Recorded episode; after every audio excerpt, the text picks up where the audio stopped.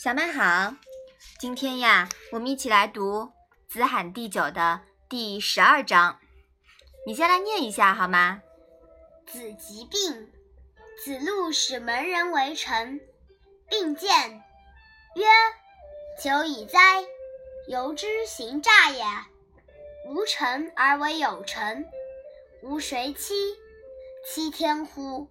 且于与其死于臣之手也。”吾宁死于二三子之手乎？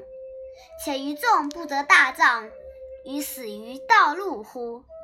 妈妈，为臣是什么意思呀？这里的臣呀，是指家臣、总管。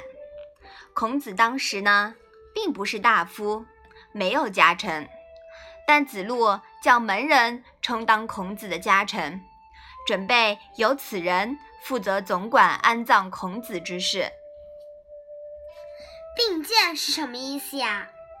并见呀，是病情减轻。无宁是什么意思呀？无宁呀，是宁可的意思。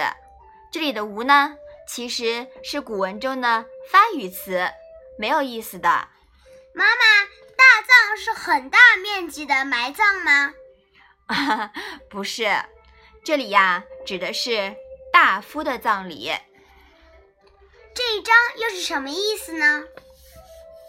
孔子患了重病，子路派了孔子的门徒去做孔子的家臣，负责料理后事。后来孔子的病好了一些，他说：“仲由很久以来就干这种弄虚作假的事情，我明明没有家臣，却偏偏要装作有家臣。”我骗谁呢？我骗上天吧！与其在家臣的侍候下死去，我宁可在你们这些学生的侍候下死去，这样不是更好吗？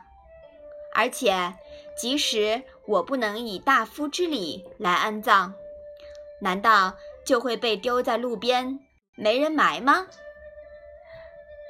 你想想看。孔子对于子路的做法是赞同呢，还是反对啊？反对。嗯，但是呀，我们从另一个角度来看，子路做这件事情的出发点是好不好呀？好的。嗯，他是对他的老师想表达他的这种对老师的尊敬和这种呃爱戴之情，是吧？嗯。那么其实呀，周礼呢对于葬礼是十分重视的。尤其重视葬礼的等级规定，对于死去的人要严格的按照礼节的有关规定加以埋葬。不同等级的人呀，有不同的安葬仪式。违反了这种规定，就是大逆不道。你看看，孔子这么讲理的人，他怎么会允许子路做这样的事情呢？是吧？嗯。所以呀。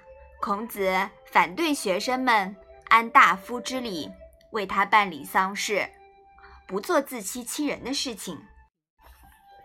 好，你再把这一章来读一下。子疾病，子路使门人为臣，并见，曰：“久矣哉！由之行诈也。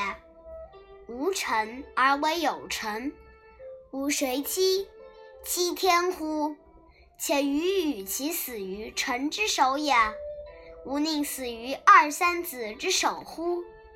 且于纵不得大葬，于死于道路乎？